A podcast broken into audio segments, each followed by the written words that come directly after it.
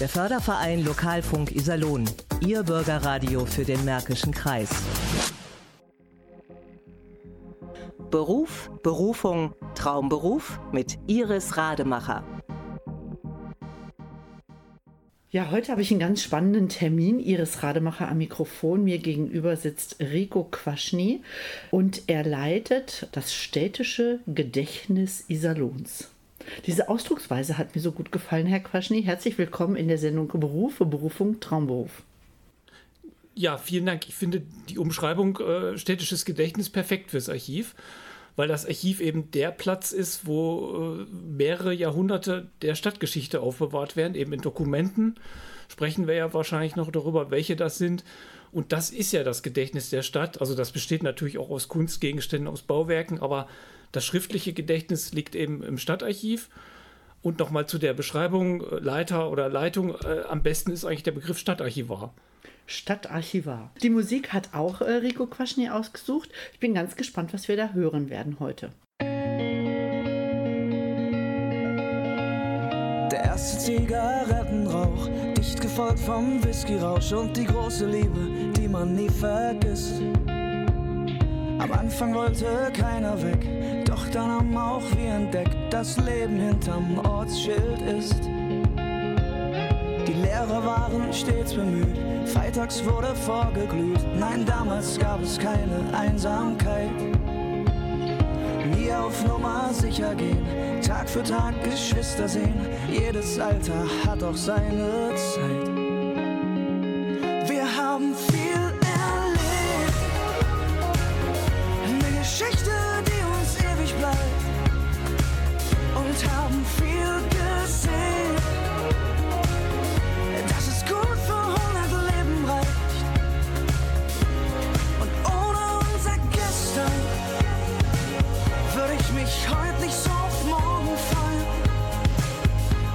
Nicht das, was zählt? Eine Zeit, die gut für 100 Leben reicht. Die gut für 100 Leben reicht. Unsere alten Straßen sehen aus, als blieb die Zeit hier stehen. Ich fahr noch mal bei euch allen vorbei. Melle ist schon lange weg. Christian bringt seinen Sohn ins Bett und Ben und ich haben eigentlich wenig Zeit. Kurz reingeschaut und viel gelacht. Und einer meiner Freunde sagt, ich sehe aus wie mein Vater, nur mit Bart. Alles so wie immer, so als wären wir wieder Kinder. Hier wegzugehen war richtig, doch auch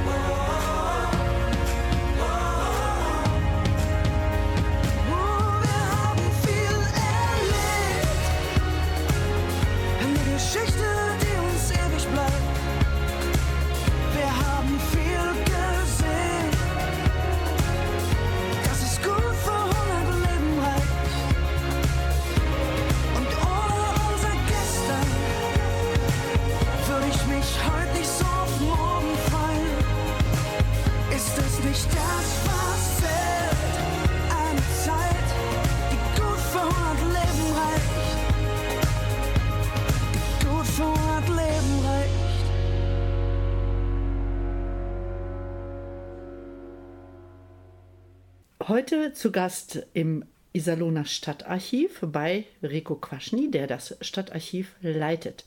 Herr Quaschny, wann sind Sie geboren? Sie sehen noch so jung aus.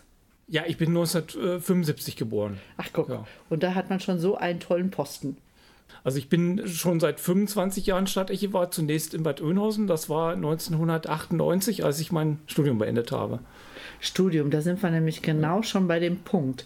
Wie wird man denn Stadtarchivar? Also ich fange mal im Kindergarten an. Hatten Sie da schon Lust? Mein Sohn hat immer gesagt, ich werde Goldsucher. Ich werde Schatzsucher. Also das war ja schon so ein klein wenig in diese Richtung, finde ich.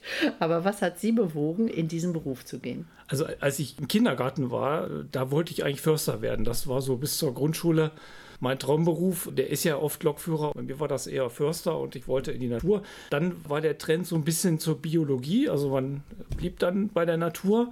Und irgendwann kam aber die Idee, äh, irgendwas mit Geschichte zu machen. Wir hatten einen tollen Geschichtslehrer im Gymnasium in, in, Freiberg, meiner Heimatstadt. Und mich hat Familienforschung interessiert. Und ich war als Schüler schon als Praktikant im Stadtarchiv in Freiberg, im Altbestand der Bergakademie Freiberg in der Bibliothek. Und da kriegte ich so eine Ahnung, das könnte eigentlich ein ganz spannender Beruf sein. Und dann überlegt man, wie kommt man eben ins Archiv, indem man nämlich Geschichte studiert oder man studiert Archivwissenschaften. Und da habe ich gedacht, dann kann man das Ganze abkürzen und studiert eben gleich Archivwissenschaften. Hm. Was haben Sie denn damals recherchiert? Ihre eigene Familie? Was war es? Oder? Ja, ganz genau. Also wie gesagt, als Praktikant habe ich natürlich noch keine Familienforschung gemacht, sondern dann erst als Schüler in den Ferien nämlich zum Beispiel in Menden, weil da kommt die mütterliche Familie her und äh, da hatte ich also den Bezug zum Sauerland und habe dann eben als Schüler schon Kirchenbücher in Menden durchforstet und habe da festgestellt, dass die Familie tatsächlich bis ins 17., später habe ich dann andere Quellen gefunden, sogar bis ins äh, 16. Jahrhundert zurückgeht. Ja, das hat mich fasziniert, dass man also wirklich Dokumente findet, wo die Familie auftaucht und wenn man dann noch Fotografien findet äh, aus der Zeit um 1900 oder ein bisschen jünger und noch Verwandte findet, die noch von Vorfahren erzählen konnten, das habe ich eben auch gemacht, Verwandte besucht und so weiter. Das hat mich alles ziemlich fasziniert, ja. Also ich finde es super spannend. Eine Nichte von mir, die macht das auch und da sind wir gleich wieder bei einem anderen Bereich, gerade in der Familienforschung. Heute geht ja alles digital. Ja, damals war das natürlich nicht digital, sondern man hat äh, im Telefonbuch nach Adressen gesucht, man hat Leute angerufen und ich bin jetzt äh, auch sehr unbefangen gewesen. Ich habe auch das Fahrrad genommen und bin einfach manchmal hingefahren zu irgendwelchen Bauernhöfen in der Umgebung von Menne und habe einfach vor der Tür gestanden und geklingelt. und habe gesagt, ich bin der und der und der Enkel von. Da bin ich sehr oft wirklich mit offenen Armen empfangen worden, weil meine Großmutter da als Kind äh, teilweise zu Besuch gewesen ist bei den Verwandten und da gute Erinnerungen bestanden und dann wurden Fotos rausgekramt, Dokumente. Äh, ja, das war also eben noch sehr analog. Ja, heute würde man im Internet googeln, das konnte man aber in den 90er Jahren eben noch gar hm. nicht. Würde man. Bedeutet, Sie haben dann Ihre Familiengeschichte irgendwann ad acta gelegt? Nein, ganz kann man das ja nie, weil Familienforschung okay. ist ja nie zu Ende. Da gibt es aber natürlich immer mal wieder andere Schwerpunkte und man hat ja auch noch ein Leben neben dem Archiv. Ne? Man macht jetzt also als Archivar man ist schon mit Leidenschaft dabei, aber äh, das Leben besteht ja nicht nur aus Archivarbeit. Ne? Ja.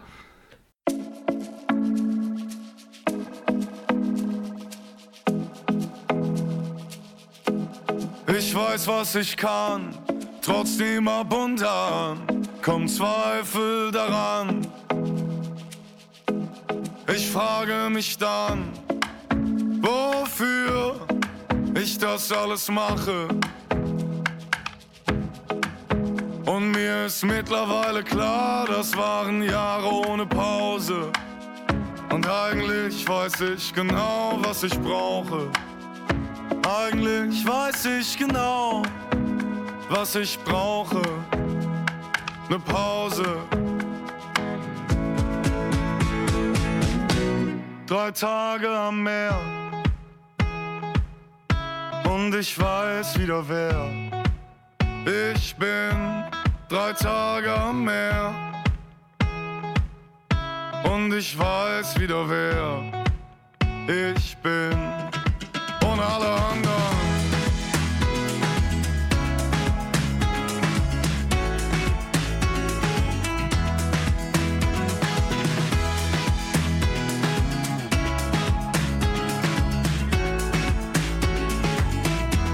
Es fällt mir nicht leicht, ruhiger zu werden.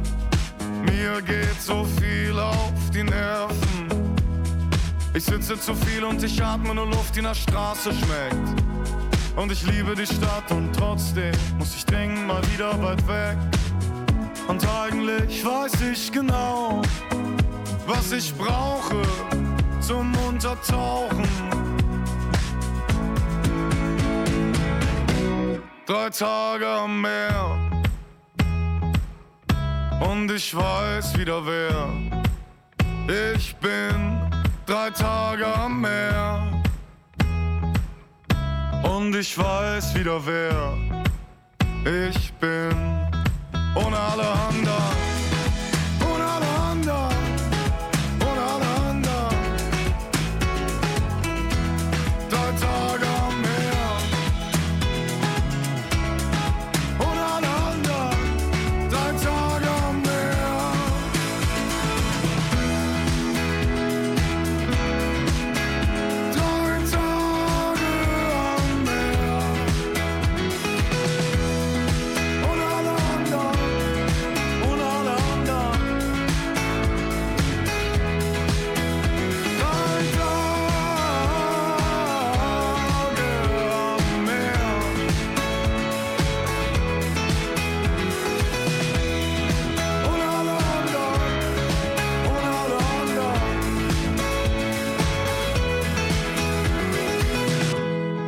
Tage am Meer, drei Tage am Meer, drei Tage am Meer. Rico Quaschne, heute zu Gast in der Sendung Berufe, Berufung, Traumberuf. Weg von den Familien hin zu den Städten. Also als Stadtarchivar ist man ja zuständig für das Archiv der Städte. Aber was ist das denn Archivar für ein Studium? Wie lange dauert dieser Studiengang? Wo kann man das studieren? Also man kann in mehreren Städten das studieren, natürlich nicht ganz viele. Es gibt in Potsdam eine Möglichkeit, ein Direktstudium zu machen an der Fachhochschule Potsdam. Das habe ich gemacht. Damals wurde man äh, nach vier Jahren Studium Diplomarchivar. Heute macht man da einen, einen äh, Bachelorabschluss oder einen Masterabschluss. Man kann eine Ausbildung machen über ein Bundesland oder über eine Kommune in Marburg, bei der Archivschule Marburg. Oder eben in Bayern gibt es noch eine Archivschule, die eben für bayerische Archive ausbildet. Also ich stelle mir das so schwierig vor, dann auch einen einen Job zu bekommen hinterher als Archivar. Wo kann man überall eingesetzt werden, außerhalb der Städte? Also die Bandbreite der Einsatzmöglichkeiten ist ziemlich groß. Also es haben eben staatliche Einrichtungen Archive, also die Länder, Bundesbehörden, äh, das Bundesarchiv zum Beispiel wird eben unterhalten. Die Kommunen, das ist natürlich die größte Anzahl der Archive, Städte, Gemeinde und Kreisen.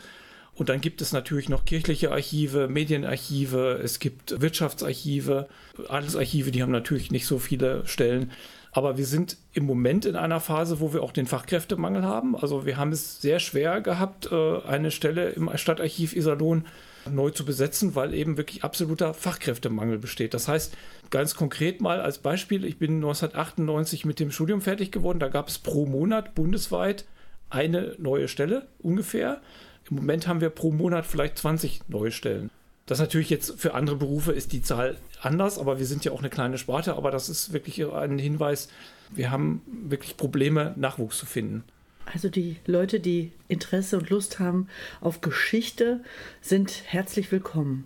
Ja, so sieht das aus. Also wer so ein Studium absolvieren möchte, muss keine Angst haben, dass er keinen Arbeitsplatz findet. Man muss natürlich etwas flexibel sein. Wenn man jetzt sagt, ich möchte in irgendeiner kleinen Gemeinde XY Archivar werden, dann wird das vielleicht schwierig. Aber wenn man jetzt äh, bundesweit offen sich umschaut, dann findet man eine Stelle.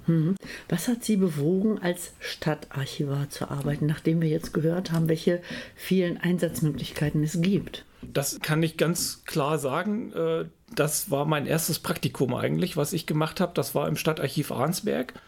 Bei einem wirklich ganz tollen Kollegen, der gerade im letzten oder vorletzten Jahr in Ruhe, im Ruhestand gegangen ist. Michael Großmann, ich nenne mal wirklich den Namen, weil er hat wirklich mir unglaublich viel beigebracht und hat so diese Leidenschaft, die man haben sollte als Stadtarchivar, die hat er unglaublich gut vermittelt und äh, ich gedacht, das ist so ein Vorbild. Und so ein Stadtarchivar, das möchte ich auch mal werden. Also das war ein Praktikum. Er hat dann auch das Praxissemester vermittelt. Das war im äh, Schloss in Herdringen bei dem Freiherrn von Fürsten, ganz anderes Feld. Auch sehr spannend, aber für mich war irgendwie klar nach dem ersten Praktikum, ich möchte in eine Kommune. weil man da die ganze Bandbreite hat der Tätigkeit. Also man muss sehr viel machen, man kann aber auch sehr viel machen. Das ist so der Unterschied zu einem großen staatlichen Archiv vielleicht, wo es sehr viele Hierarchieebenen gibt, wo man sehr viele festgelegte Arbeitsbereiche hat, äh, wo man dann eben vielleicht jahrelang nur für irgendeinen speziellen Aktenbereich zuständig ist. In einem Kommunalarchiv hat man die ganze Bandbreite. Mhm. Sie haben gerade gesagt, die Leidenschaft vermittelt. Was ist denn das, was Sie da mit Leidenschaft erfüllt? Ja, das ist äh, zum einen natürlich das Material, mit dem man jeden Tag zu tun hat, das man ja aufarbeiten muss. Man muss es erschließen, in Datenbanken eintragen. Man muss aber auch an das Material kommen. Also das ist eben auch eine Leidenschaft, dass man den Blick dafür hat, was ist wichtig, was ist unwesentlich. Wie kann man die Quellen, die aus der Stadtverwaltung kommen, noch ergänzen durch privates Schriftgut, also durch Briefe, Tagebücher, Nachlässe, Firmenunterlagen, von Vereinen Unterlagen. Also dass man den Blick dafür hat, was alles archivwürdig ist, das ist so dieser Fachbegriff, und dass man das nicht aus dem Auge verliert, die Bandbreite. Und eben, dass man auch diese Leidenschaft mit Inhalten vermittelt, durch Vorträge, Führungen, das gehört für mich auch dazu. Was wird eigentlich gesammelt? Also ich habe das große Glück mal gehabt, hier eine Führung machen zu dürfen. Das war für mich mega spannend. Erstmal waren da überall schwarze Kästen in einem Raum, dass da beispielsweise Zeitungsausschnitte gesammelt worden ist. Und habe ich gedacht, wer entscheidet jetzt bei der Zeitung, was ist wichtig und was nicht? Zum Beispiel. Also diese Entscheidung muss ein Archivmitarbeiter oder ein Archivar eigentlich jeden Tag treffen. Was ist wichtig, was ist unwesentlich? Da kann man auch mal falsch liegen, aber das ist, äh, ist dann eben so. Und man hat vielleicht auch 1950, als das Archiv ja eher so ehrenamtlich besetzt war, anders entschieden, als man heute entscheiden würde. Das muss man eben wissen, das ist aber überall so, das ist dann keine, keine Besonderheit, aber man muss wirklich gucken, was ist für die Entwicklung der Stadt wesentlich und man hat ja auch immer mehr äh, Gruppen im Blick, immer mehr Entwicklungen im Blick. Äh, ja, auch Erfahrung spielt eine Rolle. Ähm, was heißt ja. denn jetzt Gruppen und Entwicklungen? Wir haben aktuell eine Vortragsreihe zum Thema Kolonialismus. Das ist ja ein Thema, was jetzt nicht ganz ungewöhnlich ist. Man weiß ja, dass Deutschland Kolonien hatte. Das ist ja ein Thema, was jetzt, wo es um Straßennamen geht, jetzt weniger in Iserlohn bei dem Thema, aber in anderen Städten, wo man vielleicht den Blick einfach noch nicht so drauf hatte vor 10, 20, 30 Jahren. Und wenn man jetzt auf einmal merkt, wir können da Nachlässe bekommen, vielleicht von irgendwelchen Leuten aus Iserlohn, die nach Afrika ausgewandert sind, ne, dann hätte man das vor 30 Jahren auch schon gesammelt, aber jetzt guckt man vielleicht noch genauer hin, jetzt überlegt man, wo kann man nochmal an so einen Nachlass rankommen wie entdeckt man sowas? Manchmal sind es ja auch Zufälle, wo man dann einfach zugreifen muss. Genau, wie kommen Sie denn an diese Informationen, an diese Nachlässe? Ah, die Uhr, das passt doch hier wunderbar. genau, also man muss äh, in der Stadt äh, verortet sein, man muss wissen, was läuft hier, man muss auch Zeitung lesen, man muss eben auch Todesanzeigen lesen und Artikel lesen, wo jemand ausgezeichnet wird oder äh, eine Familie irgendwie mal einen besonderen Beitrag bekommt. Da muss man irgendwie äh, ja drin sein in der Stadtgesellschaft. Man muss als Archiv auch bekannt sein. Beispiel, wir hatten neulich eine Dame hier, die hat auch alte Familienfotos abgegeben und dann habe ich natürlich gefragt, wie sind Sie denn auf uns gekommen eigentlich? Und dann sagte sie, aber das weiß man doch, das Stadtarchiv ist doch für sowas da. Also das fand ich natürlich klasse, weil das ist ja genau das, was wir eigentlich wollen durch unsere Arbeit, dass man uns kennt und dass man auch weiß, wenn man irgendwas hat, wo man sagt, das möchte die Familie vielleicht selber nicht behalten, sondern das geht dann ins Archiv, dass das so präsent ist eigentlich in der Bevölkerung. Hm. Nicht, dass sie hier zugeschmissen werden mit alten Familienfotos. Das kann man den Leuten aber, wenn die dann hier sitzen, auch erklären. Wir würden jetzt nichts heimlich wegschmeißen, sondern ich würde eben auch erklären, warum ich das möchte und das vielleicht eher nicht. Oder ne, das kann man den Leuten doch erklären, ja. Hm. Ich war auch schon mal unten in dem Archiv. Also was mich gewundert hat, hier gibt es keine erste Etage im Stadtarchiv.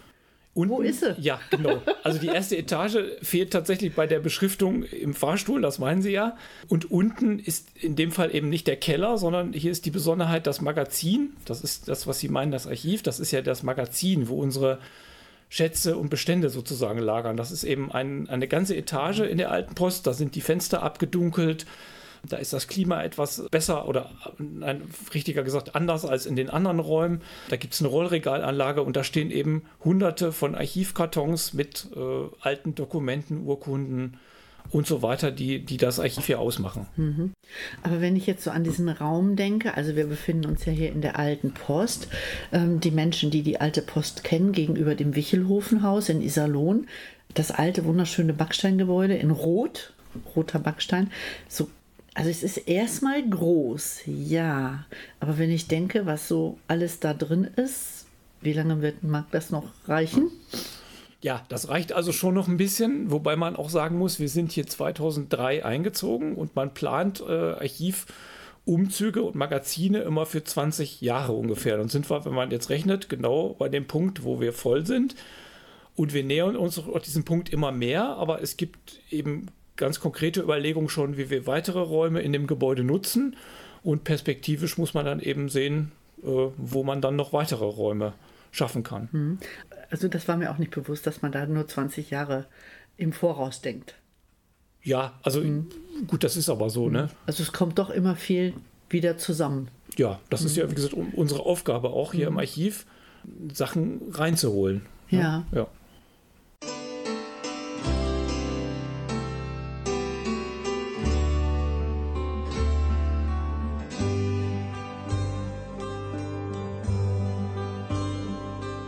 Beim Blättern in den Bildern meiner Kindheit find ich viele vergilbt in all den Jahren. Und andere von fast unwirklicher Klarheit, von Augenblicken, die mir wichtig waren, von Großmutter, die beim Kartoffelschälen die Frühjahrssonne im Vorgarten nutzt. Ich spiel im Sand und höre sie erzählen und weiß, dass, wenn sie mich erwischt, sie mir die Nase putzt. Wie manches, dem wir kaum Beachtung schenken, uns dennoch für ein ganzes Leben prägt und seinen bunten Stein als ein Andenken ins Mosaik unserer Seele trägt. Die Suchlisten an den Rotkreuzbarracken Vater, der aus Gefangenschaft heimkehrt. Der dürre fremde Mann mit Stoppelbacken, der weinend die Bahngleise überquert.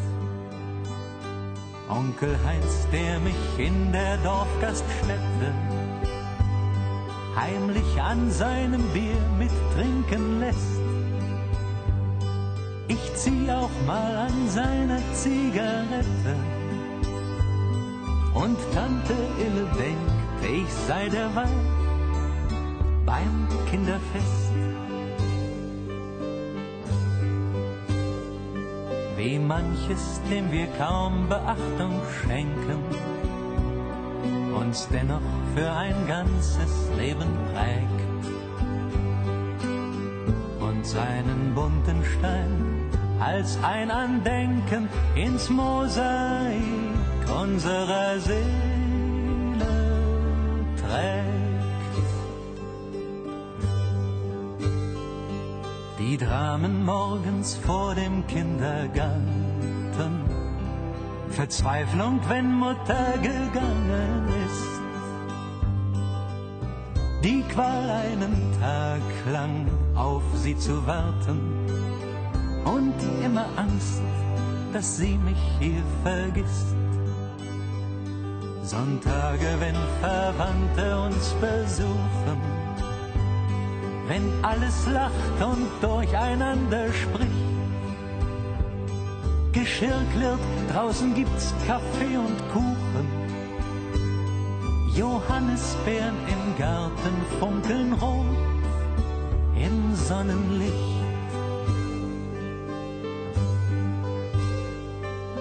manches, dem wir kaum Beachtung schenken, uns dennoch für ein ganzes Leben prägt. und seinen bunten Stein als ein Andenken ins Mosaik unserer Seele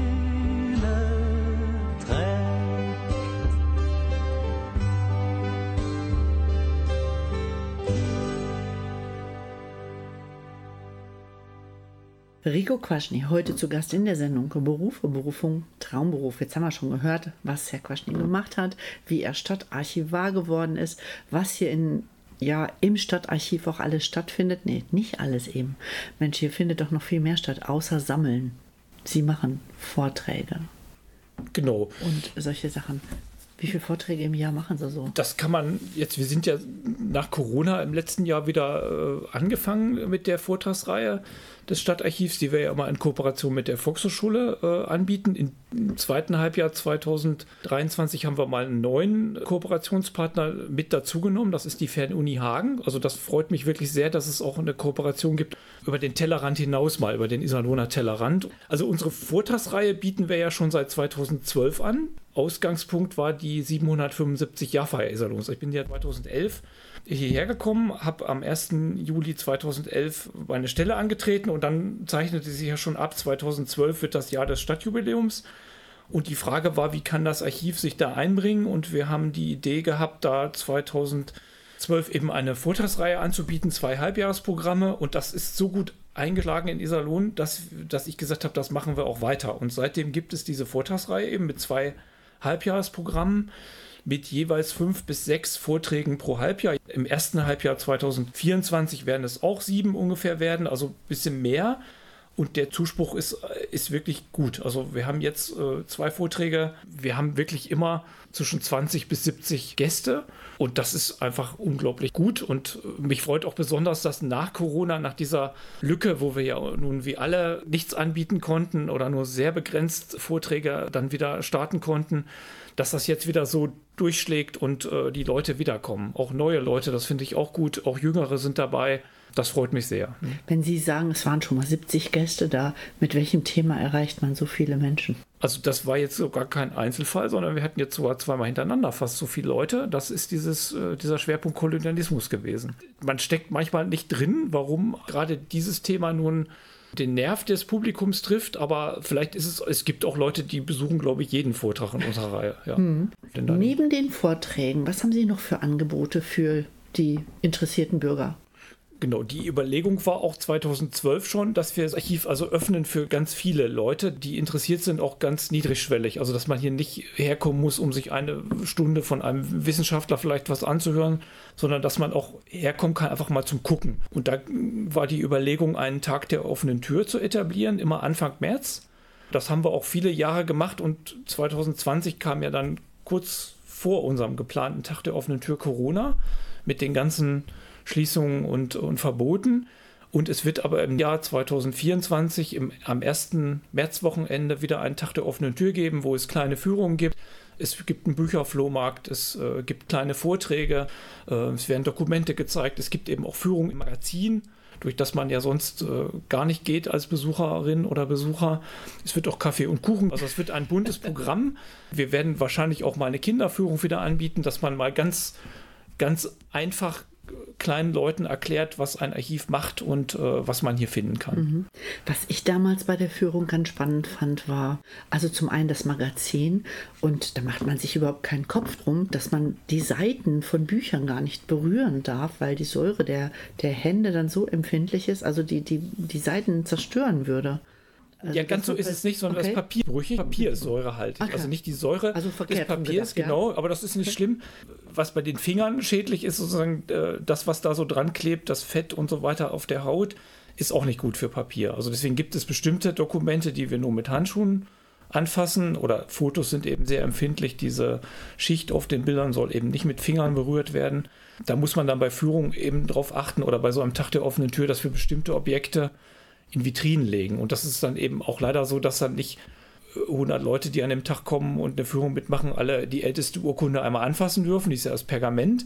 Aber wir haben für so einen Fall eben auch mal Pergamentschnipsel uns besorgt aus einer Restaurierungswerkstatt, sodass man zumindest mal dieses Gefühl hat, wie sich Pergament anfasst überhaupt. Das ist dann bei der Urkunde so ähnlich.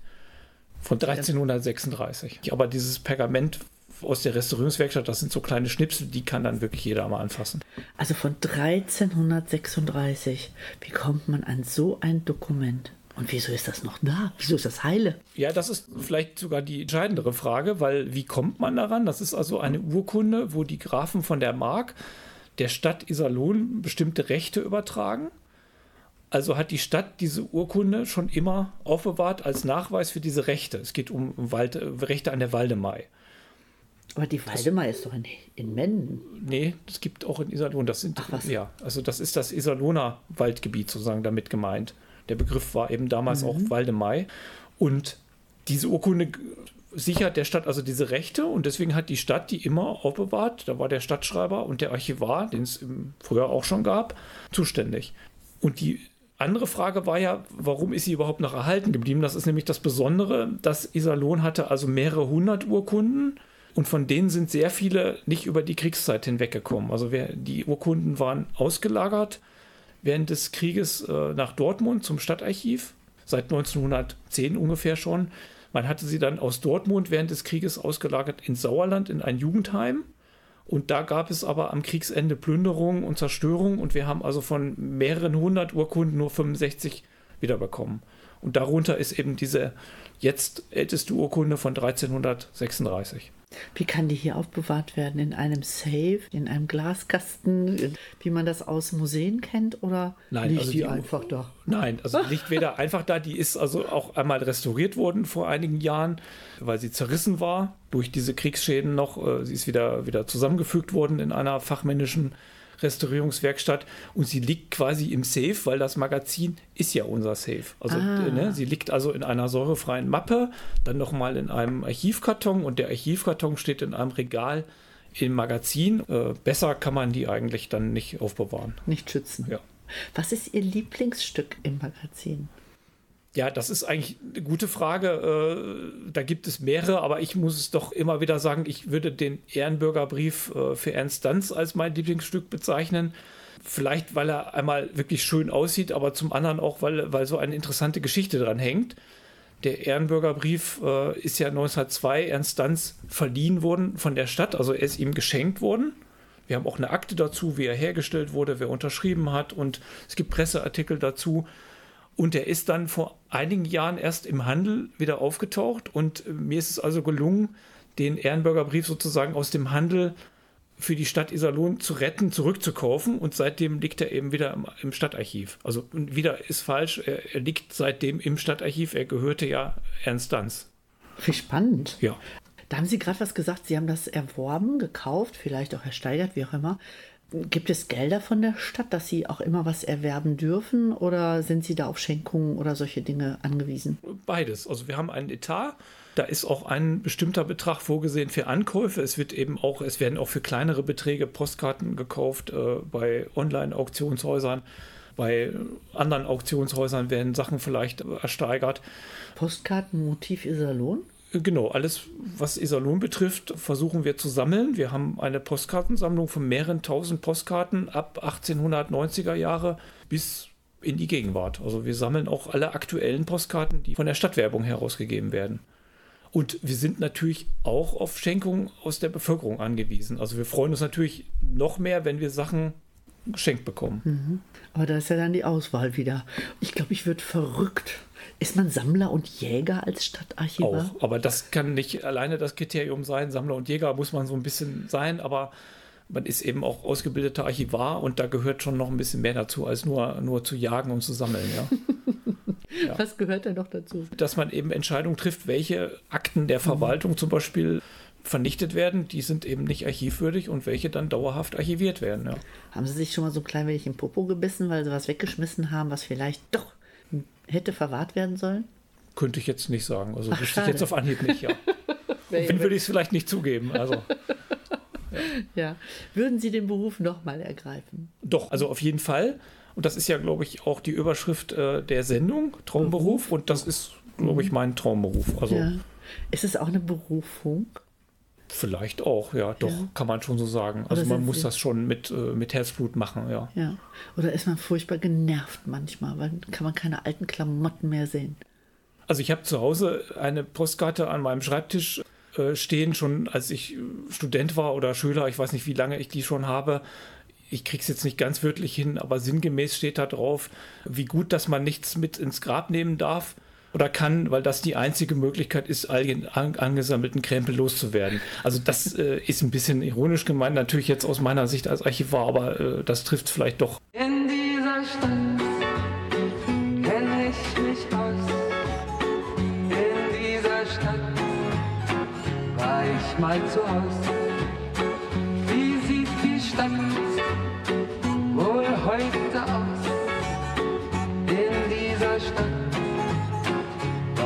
mal zu Hause. Hier, wo fast vier Millionen alleine sind und man lebt, um sich aus dem Weg zu gehen, ist man hauptberuflich Pfandsammler oder Waisenkind. Man redet selten über sein Problem. Hier, wo Opa mit dem Käsewagen jeden Tag in das Geschäft von Oma lief und beim Schaufenster dekorieren, hatte sie sich auch verliebt. In dieser Stadt kenn ich mich aus. In dieser Stadt war ich mal zu Haus. Wie sieht die Stadt wohl heute aus? In dieser Stadt war ich mal zu Haus. Hier, wo man in Eckkneipen Liebe findet. Und zwischen Pflastersteinen Blumen wachsen, der Student nach seinem Ausleben wieder verschwindet. Seine Kinder sieht er hier nicht aufwachsen. Hier, wo Papa Mama fand. Ich beim Abendessen Mama fragte, wann wir Papa wiedersehen, dass Papa für uns alle da noch bei der Arbeit stand. Kann ich heute erst verstehen. In dieser Stadt kenn ich mich aus. In dieser Stadt war ich mal zu Haus. Sieht die Stadt wohl heute aus? In dieser Stadt war ich mal Haus. Deine Hassliebe treibt mich in deine Arme. Und ich frag mich, ob du glücklich machst. Du kennst kein Pardon, kennst kein Erbarmen. Viel für mich gemacht. Oh ja, du hast so viel für mich gemacht. In dieser Stadt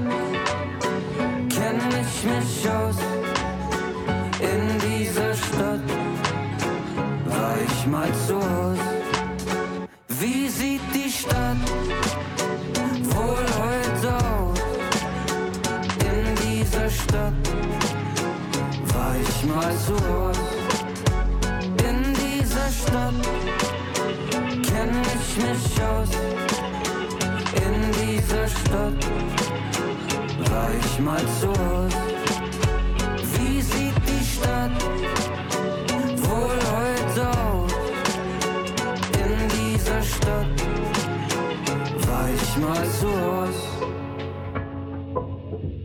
Wo geht denn die Zukunft hin des Berufes? Also der Stichwort, das Stichwort ist ja schon mal gefallen, Digitalisierung. Es wird also, oder wir sind mittendrin. Die Welt verändert sich, äh, die Verwaltung verändert sich und das Archiv verändert sich natürlich. Es geht viel mehr in die Richtung Digitalisierung. Kunden, unsere Kundinnen und Kunden erwarten, dass wir, dass wir Quellen online zur Verfügung stellen, digitalisiert, dass man von zu Hause aus recherchieren kann. Machen wir ja auch schon seit Jahren. Wir haben Adressbücher und wir haben die Iserlohner Tageszeitung von 1842 bis 1945 ungefähr digitalisiert schon zugänglich gemacht. Das wird also noch weitergehen. Da wird's, gibt es hohe Erwartungen, wo wir auch noch einiges nachzuholen haben. Und es entstehen natürlich immer mehr digitale Unterlagen, die dann auch bewertet und äh, digital übernommen werden müssen. Das sind so diese Herausforderungen, die hier anstehen.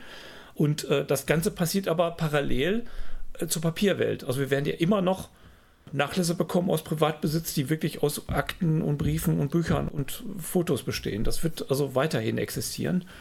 Was auch schön ist, ne? Genau, ich finde das eine äh, genauso reizvoll wie das andere.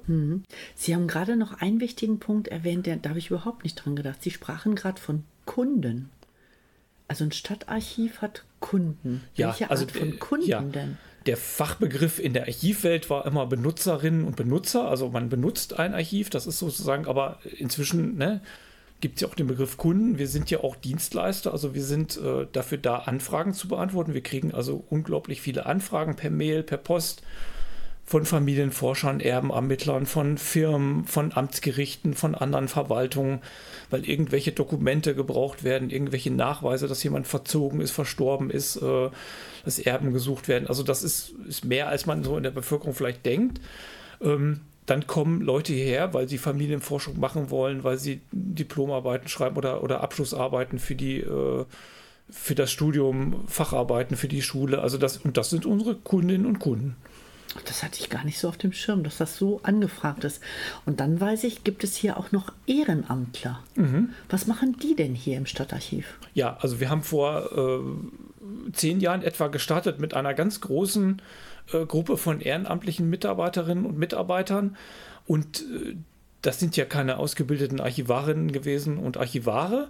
Das sind also ganz, ich sage jetzt mal normale, interessierte Bürgerinnen und Bürger der Stadt die ganz verschiedene Arbeiten übernommen haben. Wir haben also mehrere Personen gehabt, die haben einfach Metall aus Akten entfernt. Also ganz banal eigentlich, Büroklammern rausgemacht, äh, Metalltacker entfernt aus Akten. Das ist alles schädlich für Archivgut und für die Archivierung nicht Tesafilm. geeignet. Dieser Film kann man schlecht entfernen. Also Ah. der sollte möglichst gar nicht erst in den Akten landen. Die haben Akten umgebettet in säurefreie Mappen. Die haben Bestände sortiert, verzeichnet. Das ist also der Fachbegriff für eine inhaltliche Erschließung. Die haben Excel-Tabellen begonnen, indem sie Personenstandsregister abgeschrieben haben und immer noch dabei sind. Fotos beschriftet hatten wir eine sehr aktive Gruppe, äh, die Iserlohner-Motive erkannt hat und datiert hat und Straßenzüge äh, zugeordnet hat. Beim Tag der offenen Tür helfen ehrenamtliche Mitarbeiterinnen und Mitarbeiter mit. Also da gibt es eine ganze Palette. Das hat sich durch Corona natürlich auch beschränkt, weil die Zugänge eben zeitweise nicht möglich waren. Und man muss eben auch dazu sagen, wir haben 2012 äh, begonnen. Die Leute waren zum Teil älter, manche mussten ausscheiden aus Altersgründen. Und äh, ja, so sieht das aus. Kann man das von zu Hause machen oder muss man dafür immer ins Stadtarchiv kommen? Für diese Man muss schon ins Stadtarchiv kommen, weil die Quellen, die wir hier verwahren, das sind ja Unikate und die verlassen das Archiv nicht. Also Okay. die darf man nicht mit nach Hause nehmen. Das Homeoffice, ne? Ja, geht aber nicht so einfach, weil, wie gesagt, die Originalunterlagen dürfen das Archiv nicht verlassen. Ne? Aha. Ja. Ja, spannend. Also, wer Interesse hat, denke ich, ne, Sie sind herzlich willkommen, mit im Stadtarchiv auch als Ehrenamtler mitzuwirken. Ja, ich meine, der- den Aufruf können wir doch Ja, starten. können wir machen. Der oder diejenige kann sich gern bei mir melden und dann muss man erstmal rausfinden, wie viel Zeit jemand investieren möchte und welche Aufgaben einem auch liegen. Das ist natürlich so, dass man auch gucken muss, was, wo ist der Bedarf und äh, welche Möglichkeiten haben wir dann. Ne?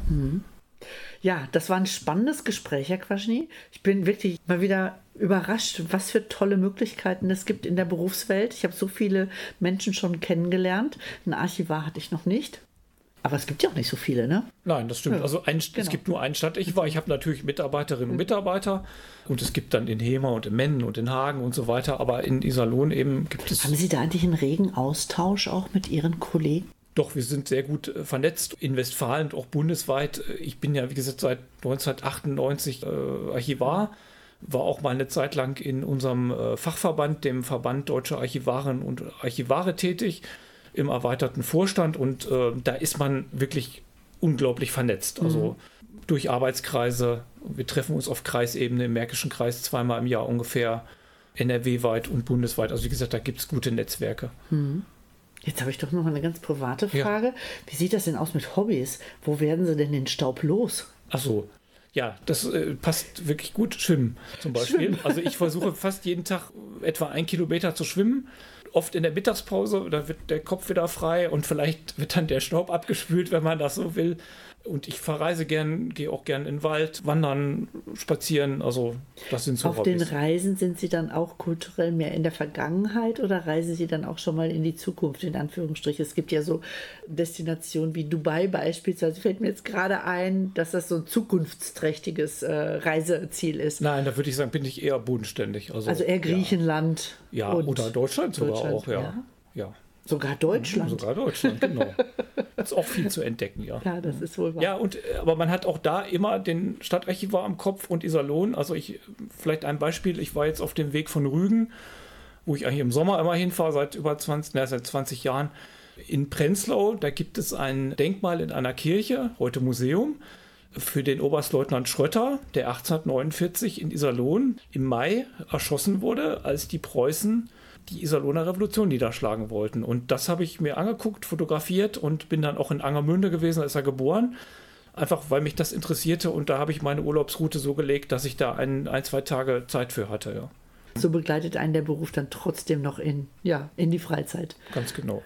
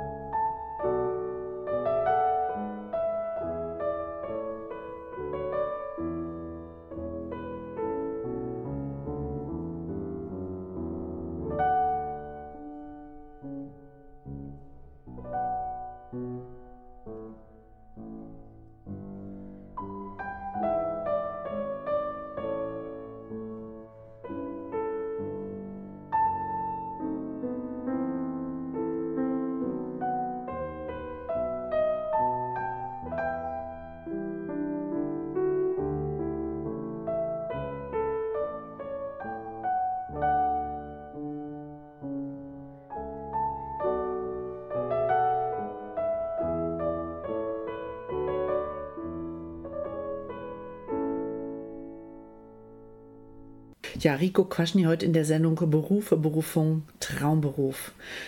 So altfrench in Anführungsstriche dieser Name Stadtarchivar auch klingt. Aber ich finde, das ist unfassbar modern und ja, toll, was man damit alles auch in Zukunft machen kann, dass man Leute beglücken kann, wenn sie Unterlagen finden zu ihrer Familie, Unterlagen finden zu ihrer Stadt, zu ihren Dingen, die alle hier archiviert werden. Und äh, wir haben auch gesagt, dass Leute Dinge hier abgeben können, Unterlagen abgeben können, Postkarten und so weiter, Bilder. Ja, an wen wenden die sich? Gibt es hier eine E-Mail-Adresse, eine Webseite? Genau, wir haben also ein, klar eine Webseite über die Homepage der Stadt erreichbar, ganz einfach, ganz gut zu merken, www.archiv-iserlohn.de und die Mailadresse ist genauso einfach, die heißt nämlich archiv.iserlohn.de. Mhm. Ich habe heute auch noch mal kurz gegoogelt. Also unter der Stadt Iserlohn ist das Stadtarchiv auch zu finden, wer das noch mal suchen sollte. Ansonsten natürlich alles nachzulesen auf www.radio-iserlohn.de und diese Sendung ist auch später als Podcast auf nrwision.de zu finden. Rico Quaschny eingeben oder Iris Rademacher, dann sind Sie schon an der richtigen Adresse und können diese Sendung in Ruhe nochmal nachhören. Ja, ich bedanke mich für dieses total interessante Gespräch. Ich habe immer gedacht, auch ja, als mein Sohn sagte, ich werde Schatzsucher, habe ich immer gedacht, wie cool. Wäre auch was. Also hier sind ja viele Schätze, denke ich, gefunden worden. Ja, und sie werden eben verwahrt für zukünftige Generationen, ja. Mhm. Ob nun in Papier, Pergament, Leder bis hin zu ganz normalen digitalen Medien inzwischen. Ich bedanke mich ganz herzlich bei Ihnen, Herr Quaschny. Wünsche Ihnen viel Erfolg auf der Suche, bei der Suche nach tollen Objekten. Ja, auch vielen Dank. Hat mir auch Spaß gemacht. Dankeschön. Ne?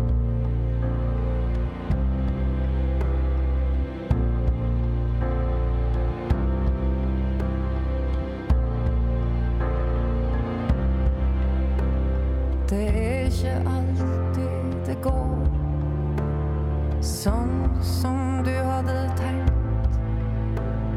Det er ikke alltid du når den ferga du kunne ha trengt. Du ser bare lysene der ute, på vei til et annet sted. Og du som var fire